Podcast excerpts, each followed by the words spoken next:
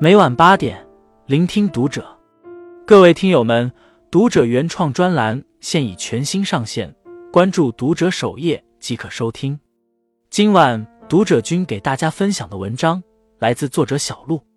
人这一生都在为认知买单。知乎上曾有个热门提问：是什么造成了人与人之间的巨大差距？有个高赞回答是：认知。是不同人之间唯一的本质区别。一个人的认知水平，深深的影响着他的行为和思想。思想决定行动，行动决定命运。人的一生都在为认知买单。归因偏差，比失败更可怕的是不懂反省。王阳明曾说：“学须反己，若图责人，只见人不是，不见自己非。”不论是工作还是生活。都需要不断自省，倘若一味抱怨，只会让自己在失败里不停的转圈。电影《立春》里，黄四宝心高气傲，一心想考美院，却一直考不上。第六次落榜后，他开始抱怨老天故意捉弄自己，怀才不遇，甚至还埋怨父母没给自己一个好出身。到了三十岁，还没有工作的他，只能待在家里啃老。人生海海，失败并不可怕。可怕的是把失败一味的归咎于他人。真正聪明的人都拥有反躬自省的能力，他们勇于从自己身上寻求原因。有一位香皂推销员在刚开始工作时销量十分惨淡，于是他开始冷静思考。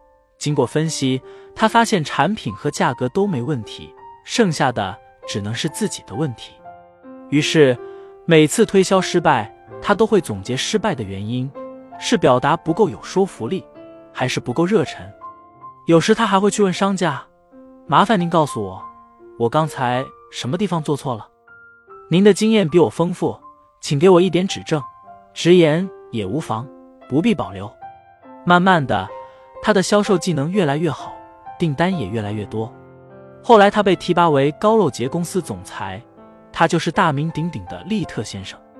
很喜欢这样一句话：一个人需要窗户来看外面的世界，需要镜子来看自己的内心。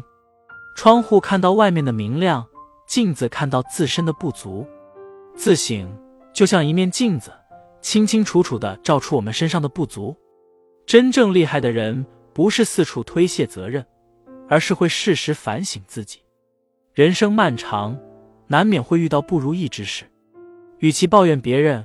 不如多自我审视，在反思中寻找问题的根源，先解决内因，再接受结果，才是一个人能成事的关键。光环偏差，比无知更可怕的是以偏概全。心理学上有个光环效应，指的是当我们觉得一个人外貌很好时，便会下意识认为他的其他方面也很好。也就是说，我们很容易因为外界因素。而产生某方面的认知偏差，就像大家都以为面容平和的人是好人，而相貌丑陋的人大概率容易做坏事。要想避免产生光环偏差，最重要的就是全盘考虑，避免根据片面信息来推论整体。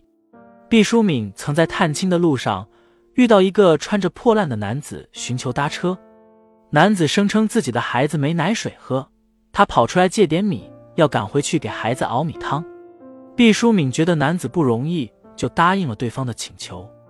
男子上车后，司机突然告诉毕淑敏，他有个同事曾因为给一个很可怜的人搭车被杀害了。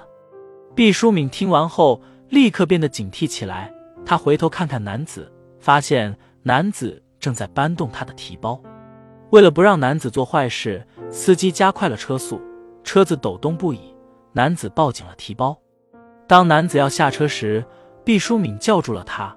他要确定自己的提包有没有丢失东西，才能放男子离开。到了车上，毕淑敏发现自己的提包被一根绳子紧紧地绑在木条上。原来，男子靠近提包是因为自己捆绑提包的绳子断了。知道真相的那一刻，毕淑敏为自己的误解感到惭愧不已。曾在电影中看到一句台词。人心中的成见就像一座大山，任你怎么努力也休想搬动。偏见就像一把刀，刺伤着你我。当我们用带有偏见的眼光去看待别人，就容易把美好的事情看成罪恶，最后后悔莫及。世界上没有真正的感同身受，我们无法体会他人的痛苦，唯一能做的是打破思维的牢笼，放下心中的成见，多角度看待他人。从众偏差比躺平更可怕的是盲目跟风。《从众心理》一书中有这样一句话：任何事情都是有正反两方面作用的。我们不管什么时候都应该保持理智的思考，从而做出最正确的选择。信息泛滥的时代，很多人渐渐失去了独立思考的能力，看到别人做什么，自己也跟着做什么，结果瞎忙活一场，得不偿失。